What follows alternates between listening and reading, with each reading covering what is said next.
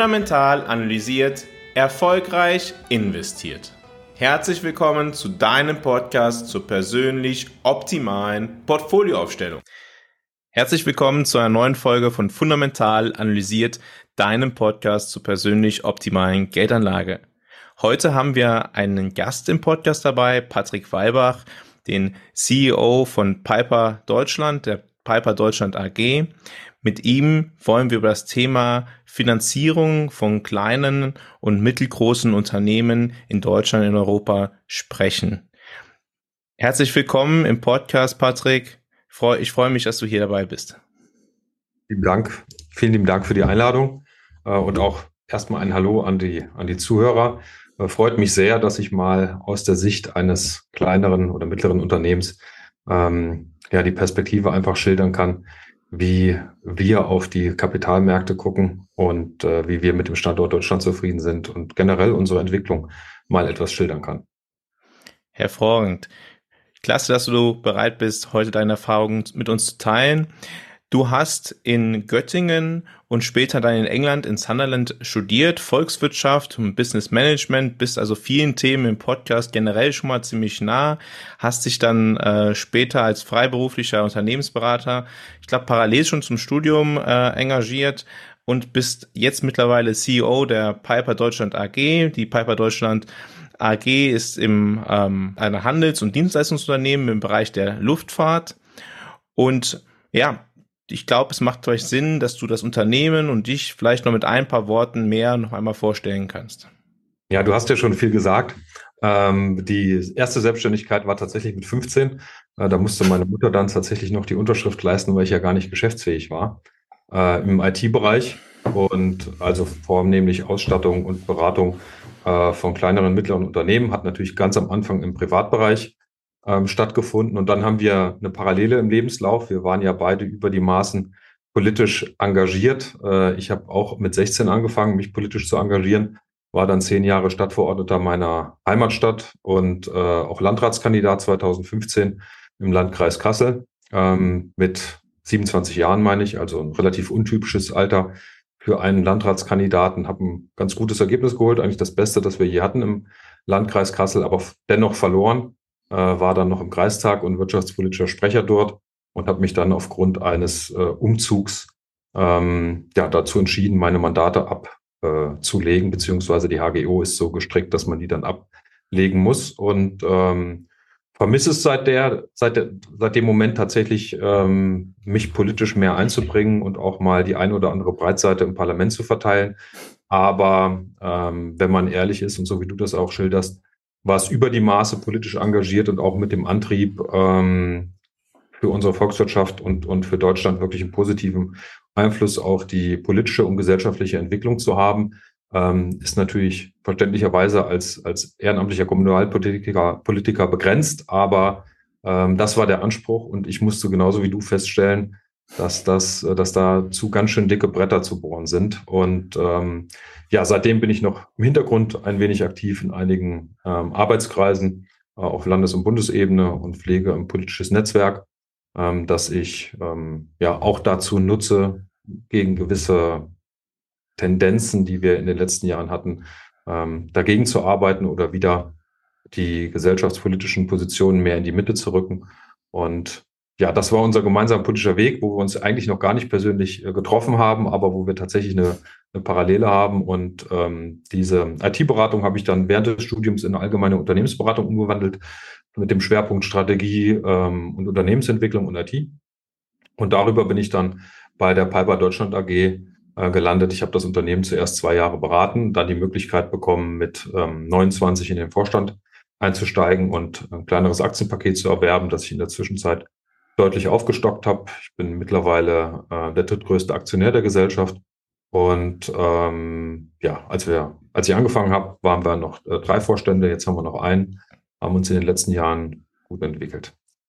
Also eigentlich hast du was ganz Hervorragendes gemacht. Du hast aus der Perspektive, dass du es politisch beobachtet hast, was so, vor, äh, so vorgeht, die Entscheidung getroffen, dass du doch ganz aktiv etwas tust, um den wirtschaftlichen Standort Deutschland, die Wirtschaft voranzubringen, um Einfluss auf äh, die wirtschaftliche Entwicklung zu nehmen. Du hast dich dafür entschieden, Unternehmen direkt zu unterstützen, beziehungsweise mittlerweile auch zu leiten.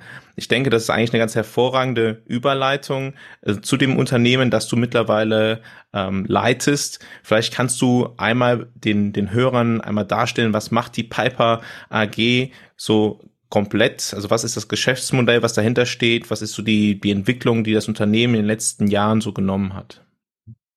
Die Piper Deutschland AG wurde 1968 gegründet, noch als Unternehmensbereich der Henschel Flugzeugwerke AG. Also wir sind schon ein ziemlich altes Unternehmen und das im Bereich der allgemeinen Luftfahrt. Äh, da gibt es tatsächlich nicht viele von, ist eine sehr volatile Branche, hat jetzt auch nicht ähm, den, den, das beste Branchenrating, wenn man äh, mal äh, bei den Banken normalerweise guckt. Aber dem Unternehmen ging es eigentlich immer relativ gut. Wir haben eigentlich immer schwarze äh, Zahlen geschrieben. Ähm, es gab dann 1983 ein, ein Management-Buyout durch den ähm, ehemaligen Vorstandsvorsitzenden Wilfried Otto der das sehr stark vorangetrieben hat, so ein richtiger Unternehmertyp der alten Schule. Er hat mir sehr viel Freude gemacht, mit ihm zusammenzuarbeiten. Und äh, dann gab es die Umformierung. 1986 sind wir tatsächlich an die Börse gegangen, an die Frankfurter Börse zuerst, dann später an die Münchner Börse. Und da kommen wir später nochmal drauf, wie schwierig das eigentlich ist für kleinere Unternehmen, ähm, diese Form ja, der Finanzierung, der eigenkapitalgedeckten Finanzierung ähm, zu wählen und wo da die Hürden sind. Mit dem Börsengang war eigentlich Folgendes verbunden. Das Unternehmen wollte sich breiter aufstellen im Bereich der Luftfahrt und diversifizieren. Äh, wir sind mittlerweile ein Komplettanbieter der allgemeinen Luftfahrt. Also wir verkaufen kleine Flugzeuge, ähm, also vom Dreisitzer bis zum Sechssitzer, vom Schulungsflugzeug bis hin zum kleineren, ähm, so ein Schnittstellenbereich äh, zur Business Aviation, kleineren Geschäftsflugzeug. Ist ein Flugzeug, das mit einem Jetantrieb betrieben wird, aber vorne noch einen Propeller dran hat ähm, 504 km schnell, 3000 Kilometer Reichweite. Also man kann da in Europa jede Form der Mobilität, die man als Individuum hat, ähm, abdecken, aber auch als Unternehmen das auch nutzen, um seine Geschäftsmodelle zu skalieren. Also das sind die Flugzeuge, die wir verkaufen und anbieten.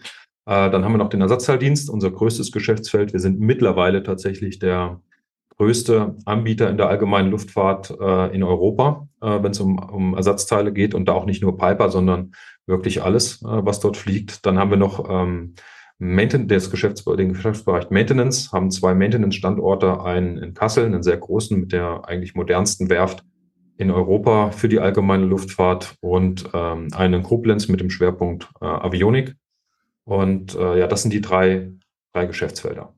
Ähm, als ich vor sechs Jahren angefangen habe, hatten wir ungefähr 60 Mitarbeiter mit einem Umsatz von 22 Millionen Euro und einem Gewinn von 40.000 Euro. Also man sieht schon, waren zwar schwarze Zahlen, aber ähm, ja, das, ich sage immer scherzhaft, das Finanzamt hätte Liebhaberei unterstellen können. So richtig äh, gewinnträchtig war das nicht.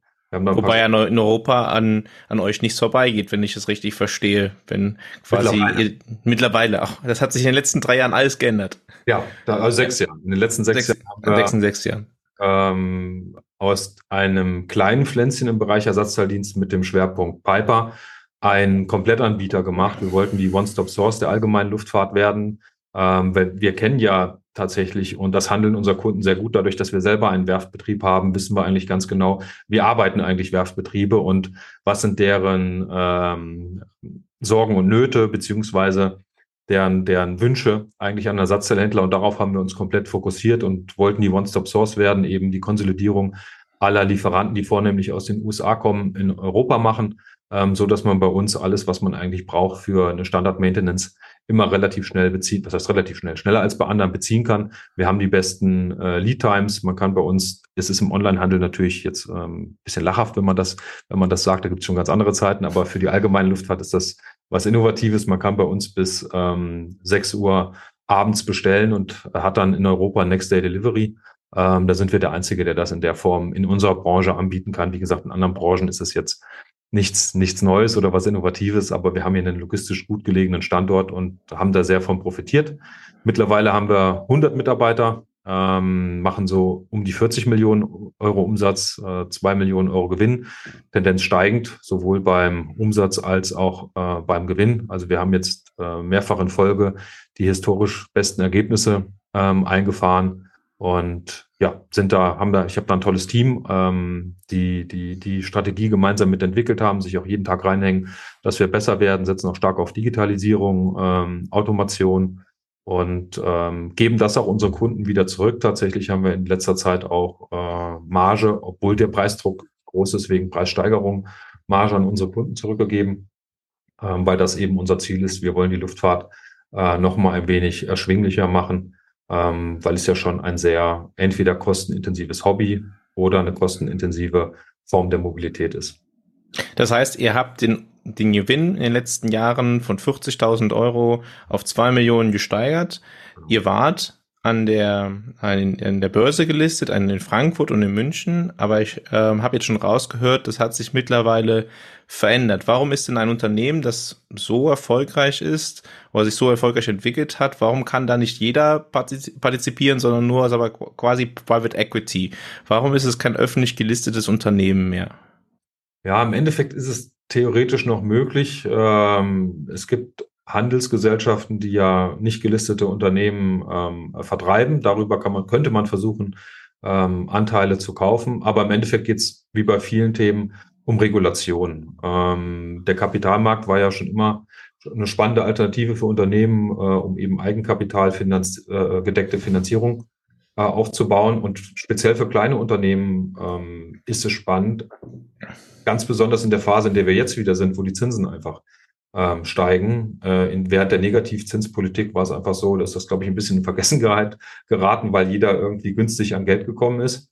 Ähm, aber die aktuelle Phase wäre eigentlich wieder prädestiniert, dass sich mehr an den Kapitalmarkt äh, begeben und gucken, ihr, ihr potenzielles Wachstum, das wir ja auch hingelegt haben, darüber abzubilden. Aber die Regulationsthematik, ähm, das merkt man einfach, ist nicht nur beim Kapitalmarkt, sondern in allen Bereichen auf äh, größere Konzerne äh, ausgelegt und kleine Unternehmen haben einfach unglaublich damit zu kämpfen, das alles ähm, zu, zu managen. Ähm, dazu kommt natürlich noch äh, Berufskläger, die man, die man sich ins Haus holt, die wir tatsächlich auch noch in der Aktionärsstruktur äh, haben. Also das ist eine der, der Negativseiten, wenn man mal börsengelistet war. Und ähm, das sind viele Aspekte, die es einfach leider unattraktiv machen für kleinere und mittlere Unternehmen ähm, und die uns auch dazu bewogen haben, uns wieder vom Börsenplatz zurückzuziehen. Man muss jetzt ehrlicherweise sagen, wir haben uns zurückgezogen, ähm, bevor diese schöne Wachstumsgeschichte äh, angefangen hat. Vielleicht wären wir ansonsten da geblieben. Jetzt ist es natürlich so, dass ähm, nicht genug Nachfrage da ist, dass überhaupt eine vernünftige Preisbildung äh, ähm, stattfinden kann. Die wäre jetzt sicherlich anders. Ähm, wir haben 1,1 Millionen Stück Aktien. Ähm, die sind derzeit jedenfalls bei Velora, ich glaube, für 6,50 Euro werden die gehandelt. Ähm, und das beim Unternehmen, das, das ja, 40 Millionen Euro Umsatz macht und 2 Millionen Euro Gewinn, Tendenz steigend ist. Wenn man da jetzt mal fundamental auf die Fundamentaldaten sagt, würde man sagen, vor allem wir haben eine über 50-prozentige Eigenkapitalquote, ähm, würde man sagen, ja gut, das ist äh, unterbewertet. Das verstehe ich. Ich sage immer, Bürokratie ist letztendlich etwas, was großen Unternehmen hilft.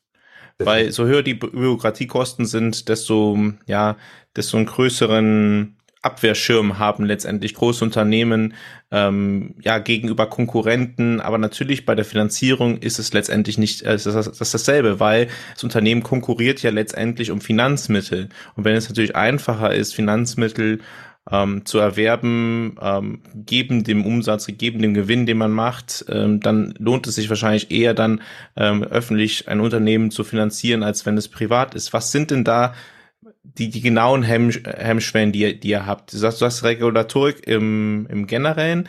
Kannst du, kannst du da ein paar Punkte nennen, die eigentlich anders sein müssten, damit es sich auch für kleinere, mittlere Unternehmen in Deutschland und Europa lohnt, sich ja äh, öffentlich zu finanzieren, dass, dass es halt auch einfacher ist für, für Privatanleger, jetzt beispielsweise ein Unternehmen wie, wie eures zu, zu investieren?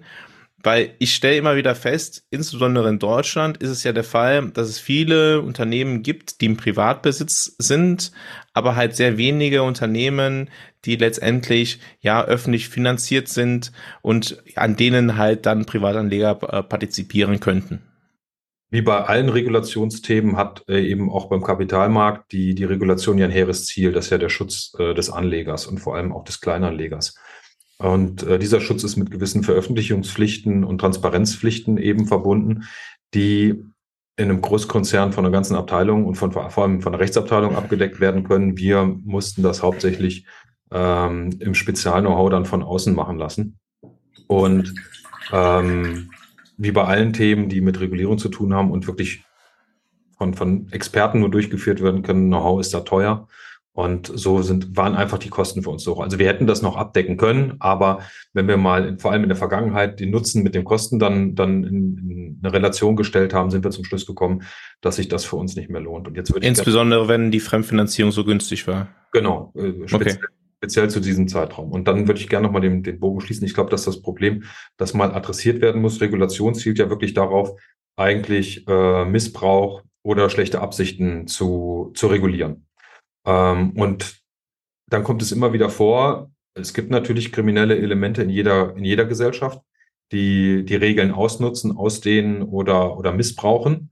Und Regulation zielt dann darauf, diese Elemente, diesen Elementen das Leben eben so schwer wie möglich zu machen. Wir haben jetzt nur das Problem, es sind dann Einzelfälle, die dazu führen, dass Regulation verschärft wird ähm, und jeder, der bis dahin Marktteilnehmer war, leidet dann unter dieser Regulation, aber man wird den Missbrauch nie komplett verhindern können, weil kriminelle Elemente immer wieder einen Weg finden werden, Regulationsthematiken äh, zu missbrauchen oder zu umgehen. Wir haben ja ein schön, schönes Fall ist zwar ein bisschen älter, aber immer wieder in den Medien, Wirecard. Ähm, wenn man sich den Fall mal anguckt, natürlich haben da die Wirtschaftsprüfer oder äh, besonders ein Wirtschaftsprüfer keinen kein gutes Licht auf sich äh, werfen lassen. Aber wenn man ehrlich ist, ist da jemand mit einer sehr hohen kriminellen Energie dran gegangen, hat Schauspieler engagiert, Räume angemietet, Akten gefälscht, ähm, bis in, ins Detail, so dass eine äh, Prüfung tatsächlich ja auch schwierig, unglaublich schwierig äh, geworden ist. Also da, Und das war ja kein kleines Unternehmen mehr. Das war ja ein wirklich ein großes Unternehmen. Da, da ist einfach jemand mit einer großen kriminellen Energie dran gegangen. Und das trifft auf viele andere Regulationsthemen eben auch zu jemand, der solch eine Energie reinsteckt, der, der macht das bei anderen Regulationsthematiken auch und versucht Wege zu finden, diese zu umgehen. Mhm. Wer dann später wieder drunter leidet, das sind dann alle anderen ehrlichen Unternehmer. Und da haben wir ein gesamtgesellschaftliches Problem, auch bei vielen anderen Thematiken. Man hat mittlerweile das Gefühl, der Ehrliche ist der Gelackmeierte, weil er immer mehr gegängelt wird.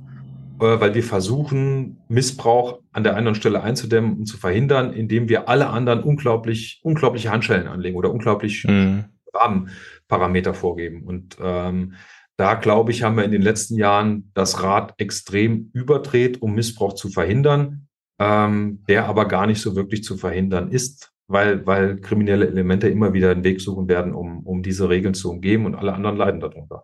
Und da Maß und Mitte zu finden, das wollte ich eigentlich sagen, das ist ja das Schwierige.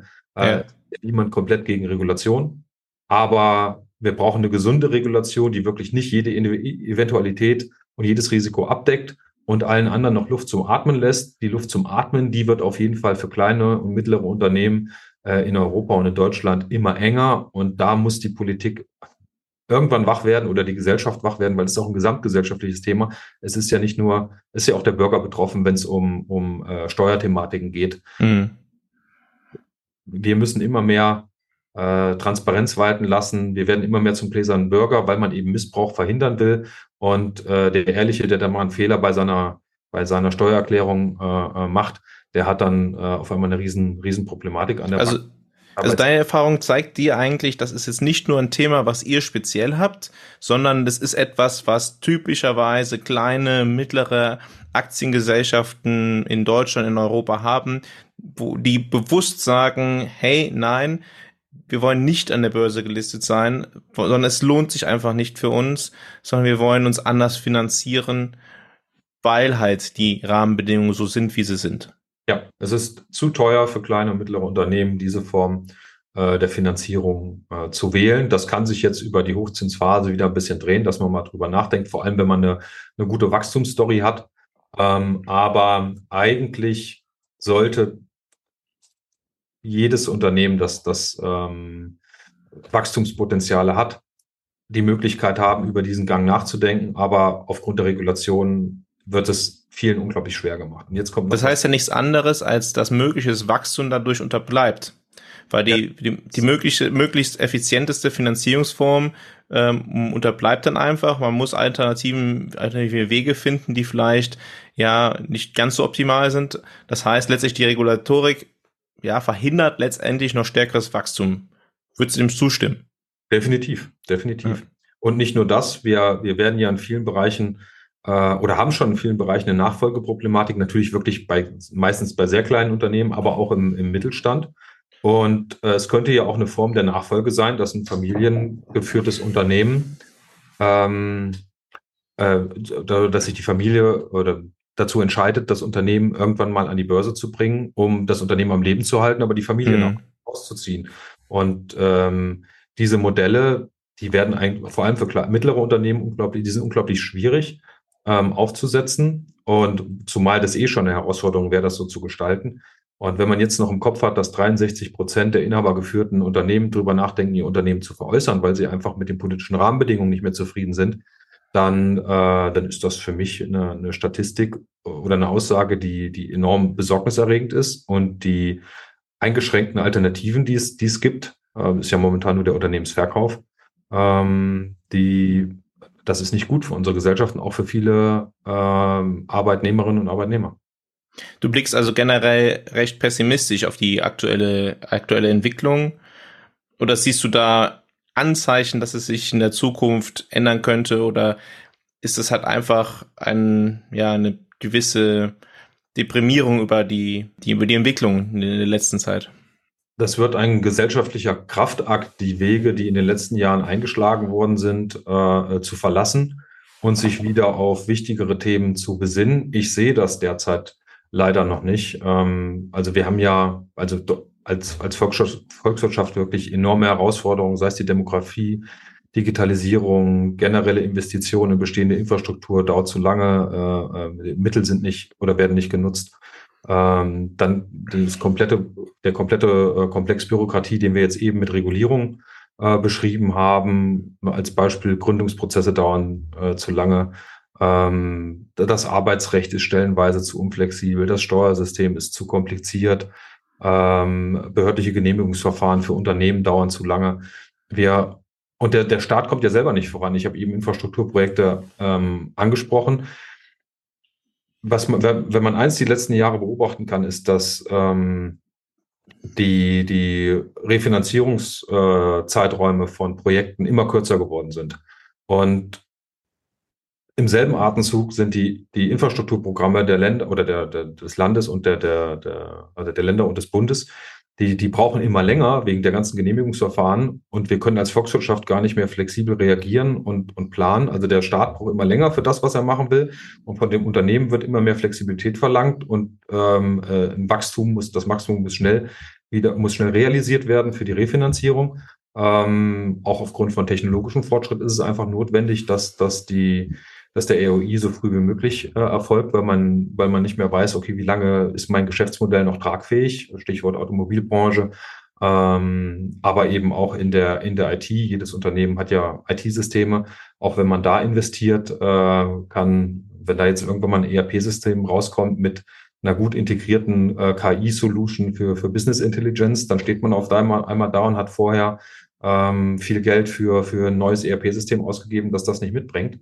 Mhm. Also die, diese Zyklen werden für Unternehmen immer kürzer und der Staat lässt sich immer mehr Zeit bei allen Themen.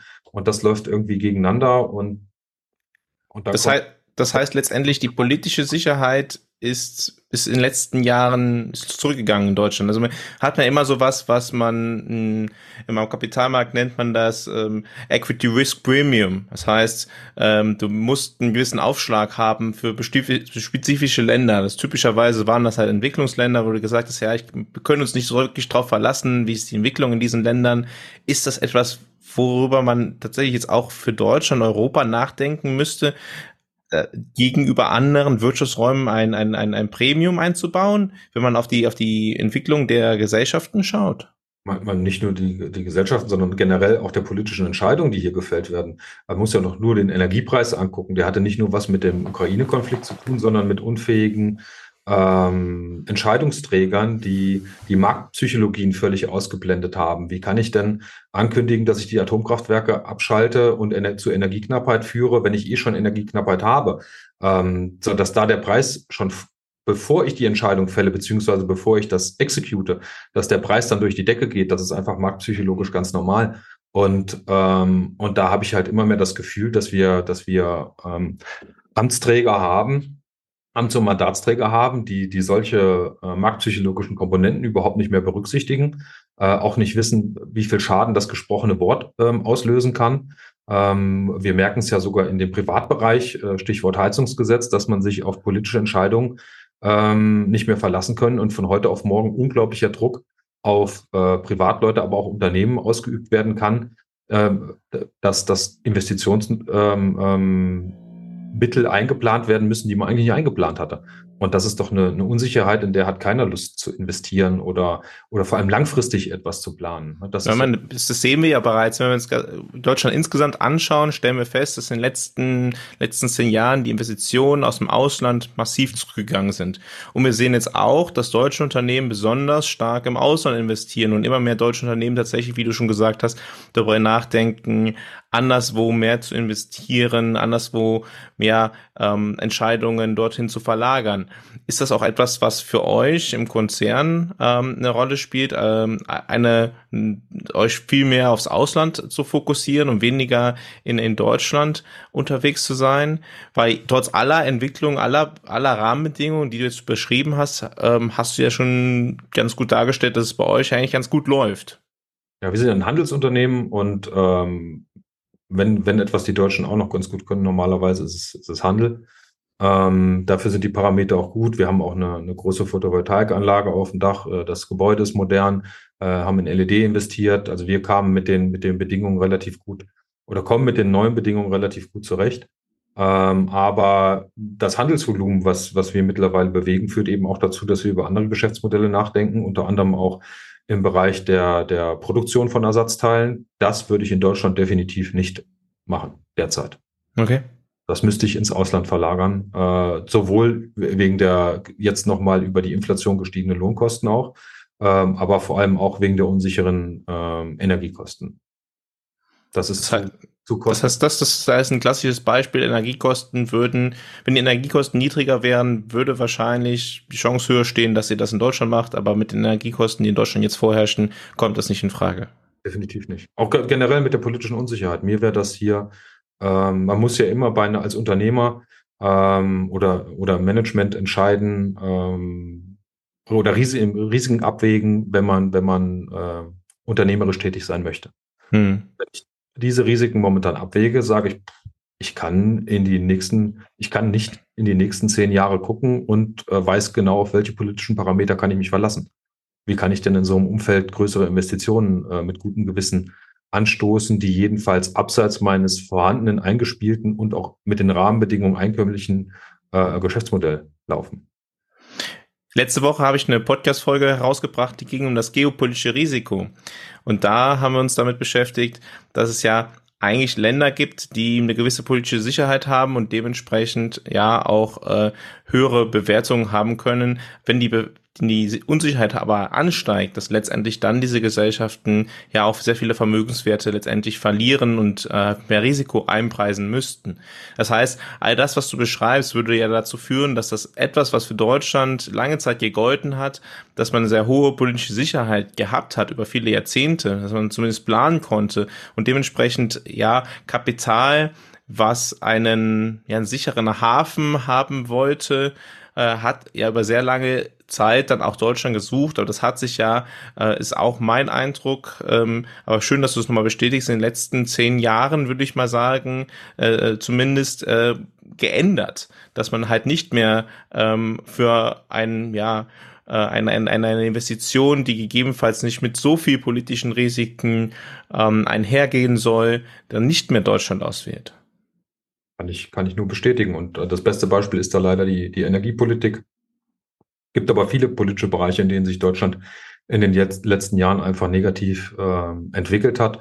Aber für einen Investor ist das sicherlich das Wichtigste, speziell wenn ich ähm, im energieintensiven Bereich investiere, ähm, wozu die Produktion meistens eben eben gehört. Äh, da kann ich doch nicht im Land investieren, wo heute noch nicht sichergestellt ist, ob wir im Winter ähm, genug Energie zur Verfügung gestellt bekommen, um die, um eine Produktion aufrechtzuerhalten. Und ähm, das ist, also ich weiß nicht, was der Wirtschaftsminister ähm, sich, sich dabei denkt, ähm, das Land so zu steuern. Wirtschaftspolitik betreibt er auf jeden Fall nicht.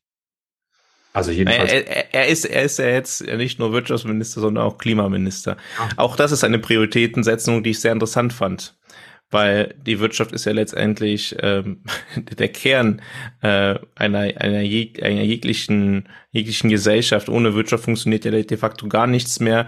Und dass man das halt noch mit einem anderen Thema überlagert und Entscheidungen dann so kombiniert, ist ja auch irgendwie vielsagend. Aber das zeigt doch die, die Debatte in Deutschland, die unsachliche Debatte. Wir, wir leben in einem Land, das sich wirtschaftlich die letzten Jahre eigentlich sehr gut entwickelt hat und gleichzeitig es geschafft hat, den CO2-Fußabdruck wie kein anderes Land zu reduzieren.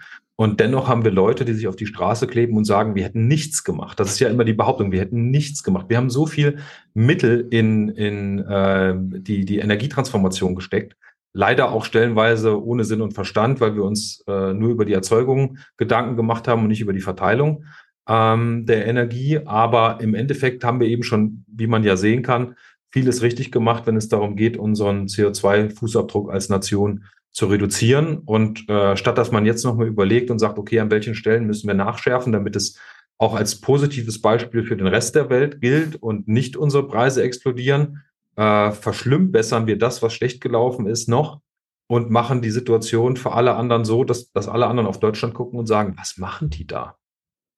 Das ist tatsächlich die Erfahrung, die ich jetzt zuletzt mache. Ich bin jetzt, jetzt sehr viel international unterwegs gewesen, insbesondere auch in den letzten, letzten Monaten. Und wenn ich mit Leuten spreche, insbesondere mit Deutschen, die im Ausland leben, sei es, sei es in Südamerika, sei es in Asien, sei es in Hongkong, sagen die Leute mir, hey, ich werde von allen meinen Kontakten gefragt, was geht denn eigentlich in Deutschland ab?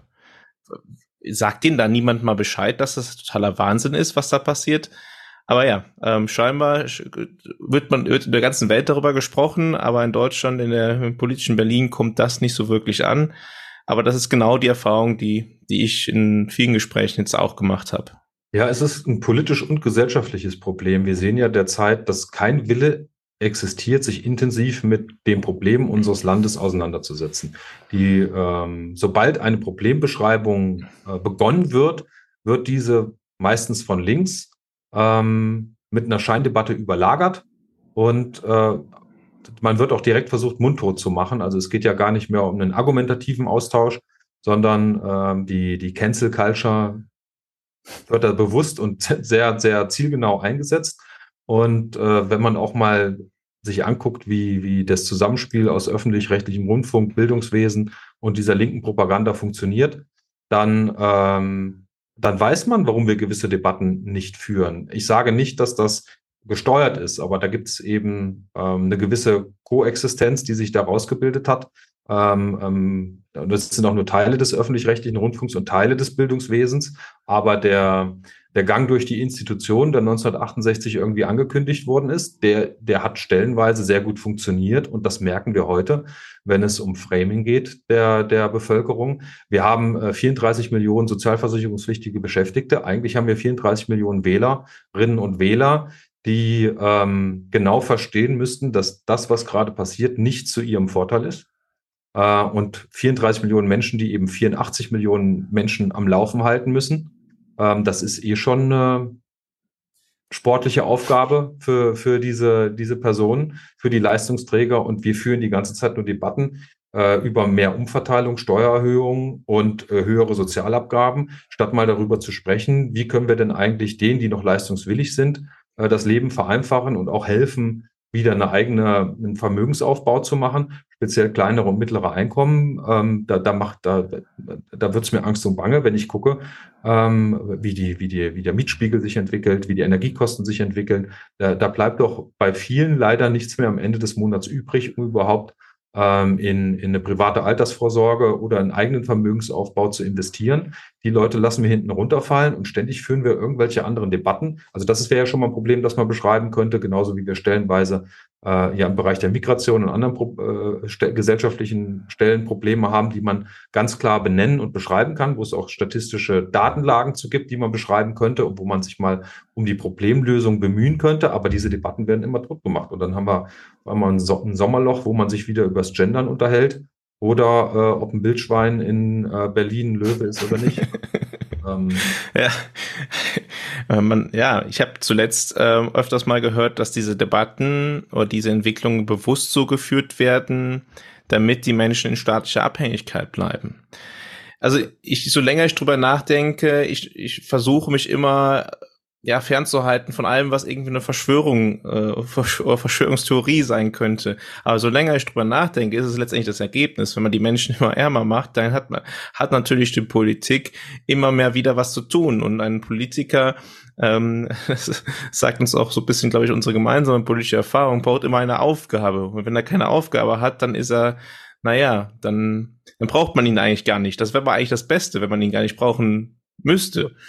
Aber ich glaube da auch nicht an, an die große Verschwörung, falls sich das eben so angehört hat. Aber ich glaube schon, dass äh, Menschen mit einer gewissen politischen Einstellung ähm, zu gewissen Berufen neigen, sei es Politiker, Journalist äh, oder, oder ähnliches, und dass Bürgerliche sich da ähm, etwas schwerer tun mit dieser Berufswahl. Die wollen eher gestalten als irgendwie verwalten oder nur Bericht erstatten. Ähm, oder haben auch gar nicht den Anspruch, ähm, in eine gewisse Richtung zu framen, äh, sondern die würden dann eher neutral Bericht erstatten. Äh, weil man eben den mündigen Bürger im Auge hat. Und das ist doch ein Begriff, der in Deutschland irgendwie leider schon irgendwie abhanden gekommen ist. Mhm. Äh, die Politik sitzt ja nicht mehr auf den mündigen Bürger, sondern der Bürger muss von, vom Staat geleitet werden, sei es, welche Heizung er zu installieren hat, ähm, oder auch welche Sprache er zu benutzen hat. Da gibt es ja viele Themen, wo man, wo man merkt, es geht nicht mehr um den mündigen Bürger, sondern es gibt Bürger, es gibt, sondern es geht um Vorgaben ähm, vom Staat. Und ähm, da sind in den letzten Jahren einfach Entwicklungen eingetreten in diesen, in den Bereichen, die ich eben genannt habe, öffentlich-rechtlicher Rundfunk, Bildungswesen und Politik, die, die diesen mündigen Bürger in den Hintergrund drängen und andere De an Debatten an den Lebenswirklichkeiten der Menschen vorbeiführen und wo dieses, wo, wo irgendwie so ein Konsens besteht, beziehungsweise wo das Machtinstrument Teile und Herrscher unglaublich gut funktioniert. Also mhm. Also die Gesellschaft wird immer kleinteiliger aufgeteilt, sei es über die Geschlechterdebatte, dass sich jeder äh, aus 4000 Geschlechtern aussuchen kann, zu welcher Gruppe er sich zugehörig gefühlt, sei es über Nationalitäten. Das ist ja auch eine Debatte, die eigentlich völlig, ähm, äh, die kein Mensch braucht. Ich, Absolut. Äh, wenn ich jemanden habe, der, der leistungswillig ist, für die möchte ich Politik machen. Ist mir doch egal, welche ähm, Nationalität der hat. Und ähm, aber darüber werden wir geteilt und wir, wir kriegen immer mehr Kriterien, nachdem wir diese Gesellschaft aufsplitten sollen, immer in immer kleinere Einheiten. Die einzige Einheit, die bekämpft wird, ist die Familie. Die, die soll es nämlich nicht geben, weil die für Unabhängigkeit von staatlichen Institutionen stehen äh, würde. Und ähm, das führt dazu, dass wir immer mehr Parteien im Parlament vertreten haben. Wir haben jetzt schon acht Parteien im Bundestag sitzen und sechs Fraktionen.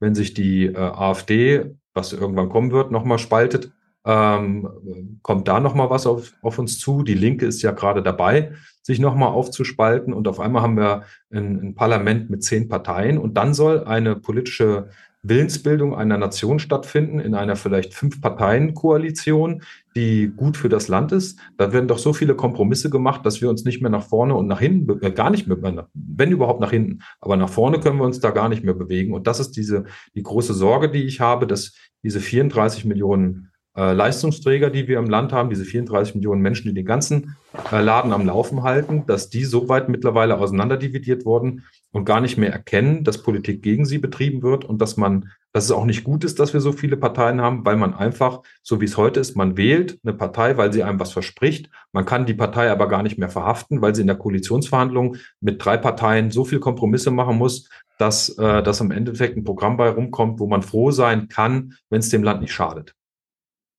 Und es wird eigentlich ja nicht besser, wenn wir auf den demografischen Wandel schauen, wenn die Anzahl der Leute, die arbeiten gehen werden, ja eigentlich noch auch geringer werden. Aber naja, äh, treten wir mal einen Schritt zurück von der gesamtwirtschaftlichen Situation, blicken wir nochmal auf, auf eure Branche die Entwicklung, die du für, für dein Unternehmen beschrieben hast, für euer Unternehmen beschrieben hast, die entwickelt sich sehr gut. Ist das auch etwas, was du in der, in der Luftfahrtbranche insgesamt ähm, bemerkst oder ist das, stellst du da auch fest, dass es da Konsolidierungen gibt? Was sind da so die Veränderungen, die du momentan da so feststellst? Ja, definitiv wie eigentlich in, in allen Branchen der, der Drang zum Größeren, einfach auch über die Notwendigkeit mit der ganzen, sind wir wieder beim Thema Regulation, besser fertig zu werden Ähm, und was ich eben schon gesagt habe, die Nachfolgeproblematik ähm, ist bei uns in der Branche definitiv da. Viele Werftbetriebe sind in, kleine inhabergeführte Betriebe. Ähm, die steht an. Also da wird es perspektivisch zu einer Konsolidierung und stellenweise auch Professionalisierung kommen, ähm, die auch eine Chance für uns ist. Deswegen beschäftigen wir uns eben auch mit dem Bereich äh, MA in dem Segment und versuchen auch ähm, schon hier schon jetzt Strukturen zu bilden, die uns in die Lage versetzen, diese Maßnahmen schnell äh, abzuwickeln und effizient abzuwickeln und eben auch dann ein Konstrukt zu haben, das dann noch mehr Effizienz in, in äh, die, die anderen Unternehmen bringt. Du hast den Fachkräftemangel angesprochen, der trifft uns natürlich auch. Ähm, allerdings glaube ich, dass der auch gesamtgesellschaftlich über das Thema Automation ähm, zum richtigen Zeitpunkt kommt, um es vorsichtig auszudrücken. ähm, für das Unternehmen sehe ich eigentlich eine, eine gute Zukunft. Also ich glaube, dass in, den, in, der, in der Zukunft mehr Menschen fliegen werden ähm, denn je. Also speziell, wenn es um das Thema autonomes Fliegen geht, also Automation in der, auch in der, in der Luftfahrt, ähm, kostengünstigere Alternativen ähm, für, für diese Mobilitätsform, was den Antrieb anbelangt. Äh, das wird aber noch lange auf sich warten lassen. Da braucht es noch wirklich einen großen technologischen Sprung, weil in der Luftfahrt ähm, Gewicht einfach eine viel größere Rolle spielt als beim Automobil. Hm. Ähm, also wir können keinen Akku, keinen großen Akku in so einen Flieger machen, da, da kommen wir nicht weit und können nichts mehr zuladen.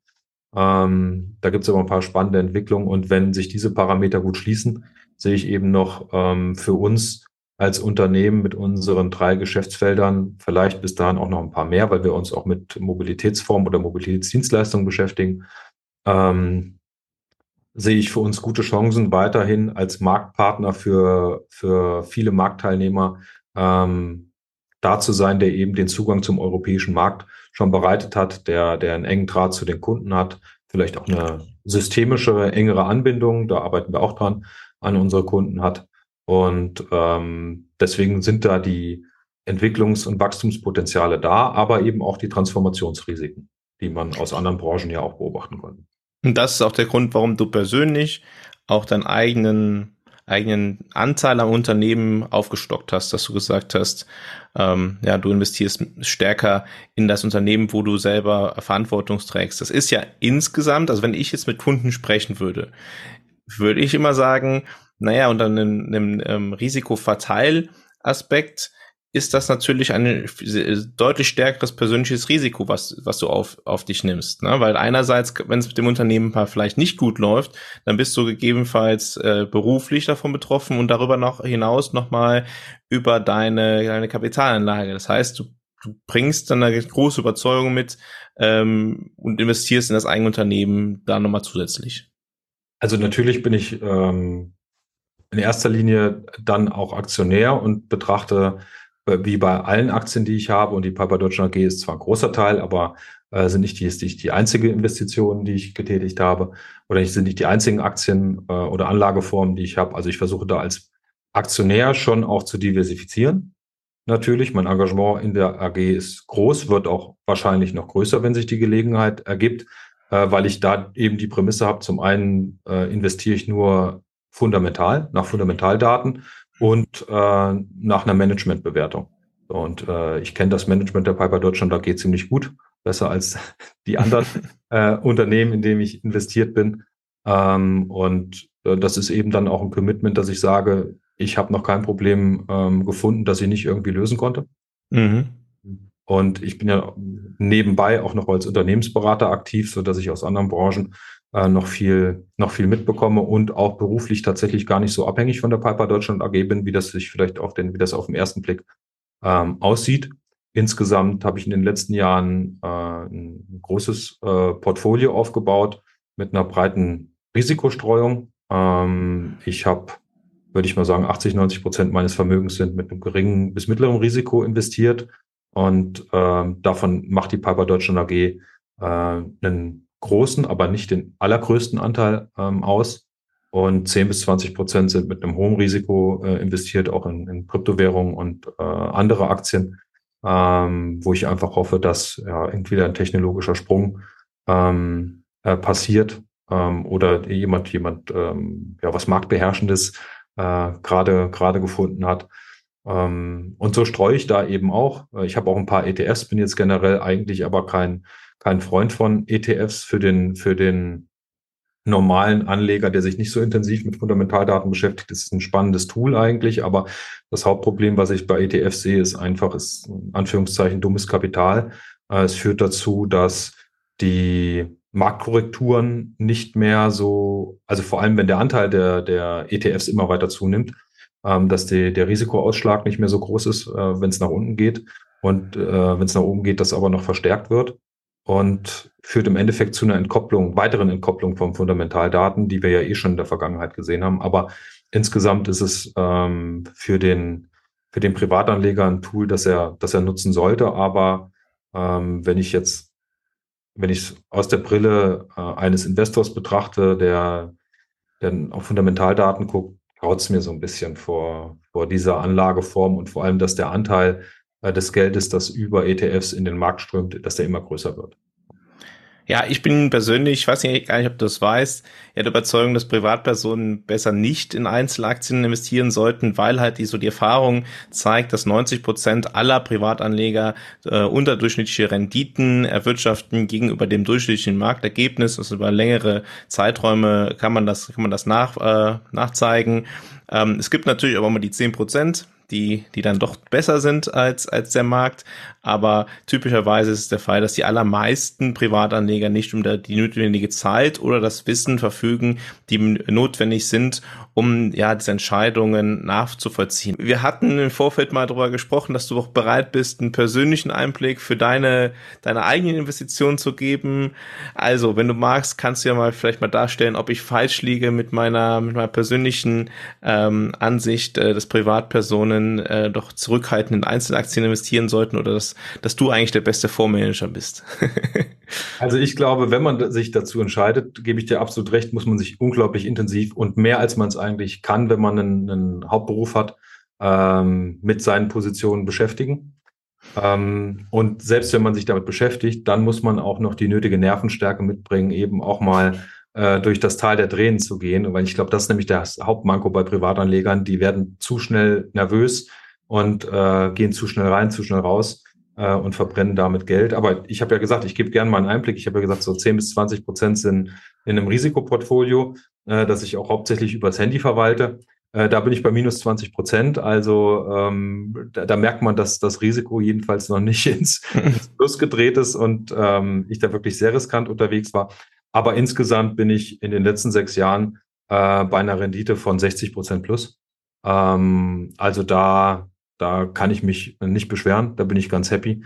Äh, liegt natürlich auch ein bisschen an der Entwicklung der Piper Deutschland AG, muss man auch ehrlicherweise sagen, ist ja ein großer, äh, großer Teil ähm, der, des Portfolios und ähm, ja, war, war auf jeden Fall ein schöner Ritt und ist weiterhin ein schöner Ritt. Und ich glaube auch, dass bei den Risikopositionen, ähm, da war ich mir dessen bewusst, dass es da so stark nach unten gehen kann und auch wahrscheinlich wird ähm, und ich da einen sehr, sehr langen Atem haben muss und da auch einige Investitionen dabei sind, die ich komplett abschreiben werden muss. Da bin ich mir auch sicher. Ich kann jetzt noch nicht sagen, welche, aber ich bin mir sicher, dass da welche dabei sind. Äh, aber im Gegenzug gehe ich ja das Risiko ein in der Hoffnung, dass zwei, drei Positionen dabei sind, die durch die Decke gehen und das mehr als ausgleichen. Und das ist eben, ähm, da muss man mal gucken, ob mich da die Zukunft äh, eines Besseren belehrt und sagt, okay, diese Risikopositionen, die waren einfach alle zu risikobehaftet.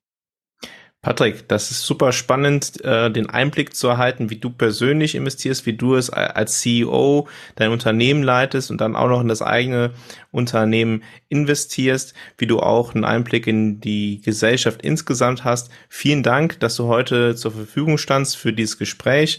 Hat mir wirklich große Freude gemacht. Mir auch. Ähm, ich hoffe, es war unterhaltsam für alle, die zugehört haben. Und äh, ja, wenn jemand an Aktien der Piper Deutschland AG interessiert ist, gerne einfach mal anrufen. Äh, wir können gerne mal gucken, ob wir einen Verkaufsinteressierten äh, finden. Okay. Das war das Gespräch mit Patrick Weibach, dem CEO der Piper Deutschland AG. Ich hoffe, es hat dir gefallen und hat dir gute Einblicke gebracht. Wenn du deine persönliche Geldanlage gestalten möchtest, angehen möchtest, dafür aber noch nicht den optimalen Weg gefunden hast, jetzt aber endlich Klarheit darüber haben möchtest, wie du deine persönlichen Ziele erreichen wirst, Gehe jetzt auf fundamentalanalysiert.com. Vereinbare ein kostenloses Strategiegespräch. In diesem Gespräch werde ich dir aufzeigen, wie es dir gelingen kann, deine persönlichen Ziele zu erreichen. Alles, was du dafür tun musst, ist wie gesagt auf fundamentalanalysiert.com zu gehen und ein kostenfreies Strategiegespräch zu vereinbaren. Vielen Dank, dass du heute bei Fundamental Analysiert deinem Podcast zur persönlich optimalen Geldanlage dabei gewesen bist. In der morgigen Podcast-Folge wollen wir uns mit der europäischen Wirtschaft einmal beschäftigen. Aktuelle Zahlen aus der europäischen Wirtschaft sind besorgniserregend.